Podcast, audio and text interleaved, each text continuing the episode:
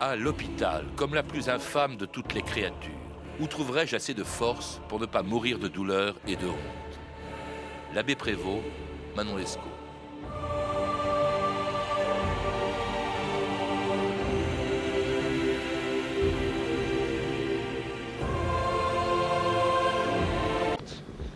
L'aorte est clampée en avant, cardioplégie, s'il te plaît. Clampée.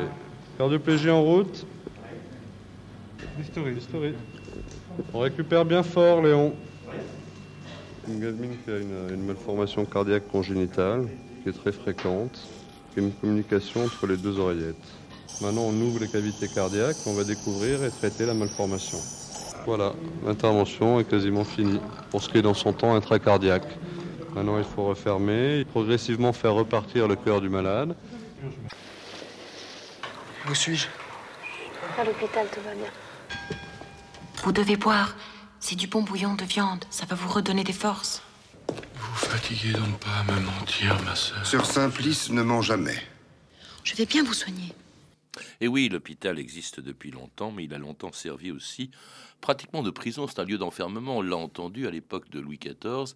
Eh bien, on se servait de l'hôpital ou de la salle pétrière pour y mettre les, pour y accueillir les pauvres, certes, mais pour les écarter de la société. Vous le rappelez, Christian Chante, même si elle ne gère pas tous les hôpitaux, elle est présente d'ailleurs ne serait-ce que par les infirmières. Les infirmières de l'époque, c'était pour l'essentiel des bonnes sœurs. Alors, c'était des bonnes sœurs. Euh, en effet, oui, il s'agissait de, religieuses. Moi, j'hésiterais à parler d'infirmières, euh, encore que le terme était utilisé. hein. il a été utilisé euh, au moins dès le, le- le XVIIIe siècle. J'hésiterais cependant, puisque pour nous, une infirmière, c'est c'est une femme qui est qualifiée, qui a une formation, et une formation d'un bon niveau.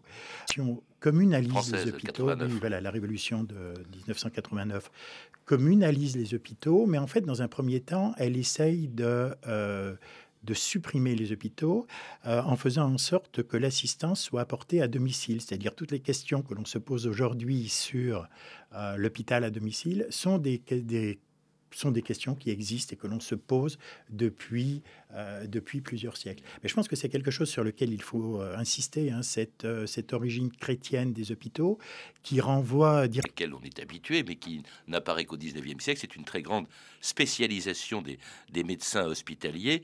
Alors avec cet inconvénient, vous le rappelez, c'est que le patient n'est plus du tout perçu dans sa globalité, mais par ses organes. On dit le bras du 12, la rougeole du 27. Oui, quand il naît, oui, voilà, par ses organes ou par euh, ses maladies. Ces maladies. euh, oui. euh, ce qui est ce qui peut paraître encore pire.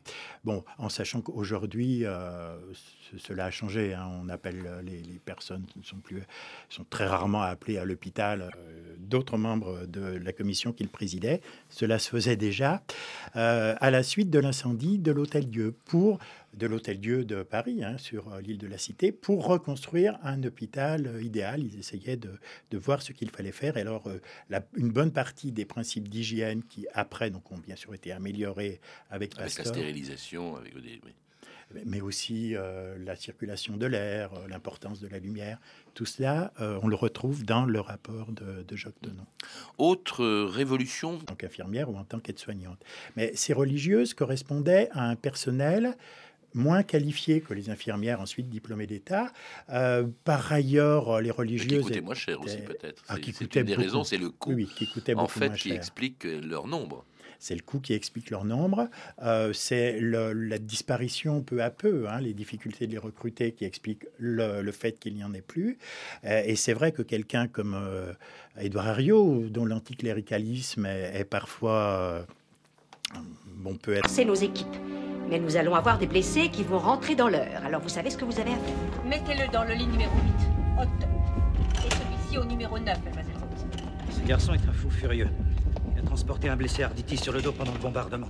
Dans ce cas, mademoiselle Cavano, oui, faites-le mettre au fond, c'est plus tranquille, au numéro 17. Oui, mademoiselle. Qu'est-ce qu'il vous faut? Oh, euh, je n'ai plus de solution saline. Je dois m'occuper du lit 8. Comment vous sentez-vous? Je vais mourir. Il n'y a rien de grave, je vous le jure. Euh, et les patients, euh, ce soin avait une connotation euh, féminine, bon, dont on sait aujourd'hui qu'elle est tout à fait artificielle, mais cela a joué énormément au moment où se sont mises en place ces qualifications. Alors, dans, dans, un hôpital qui, entre les deux guerres, connaît encore des progrès considérables, vous les évoquez, notamment dans les diagnostics rendus possibles ne serait-ce que par les rayons X, par l'électroencéphalogramme, ça aussi, c'est des nouveautés qui ont bouleversé l'hôpital ce sont des C'est entre deux guerres, ça, c'est 1930. personnes aisées ont plutôt envie, enfin aisées ou pas trop pauvres, enfin qui ne sont pas des indigents, euh, ont envie d'être soignés à l'hôpital. C'est ce qui va se faire d'ailleurs très vite avec un projet, le projet d'un ministre de la Santé. À ce sujet d'ailleurs, c'est assez surprenant aussi d'apprendre, compte tenu de l'importance prise par l'hôpital dès cette époque, que le ministère de la Santé ne date que de 1920, Christian Chevandier. Alors le ministère de la Santé euh, date de 1920 avec euh, la création du ministère de l'Hygiène, de l'Assistance et de la Prévoyance sociale. C'est en 1930 qui devient sur le site franceinter.com. C'était 2000 ans d'histoire, la technique Vincent Godard et Kamal Salifou. Euh, documentation Archivina, Emmanuel Fournier, Clarisse Le Gardien, Hervé Evano, Anne-Cécile Perrin et Franck Olivard. Une émission de Patrice Gélinet réalisée par Anne Comilac.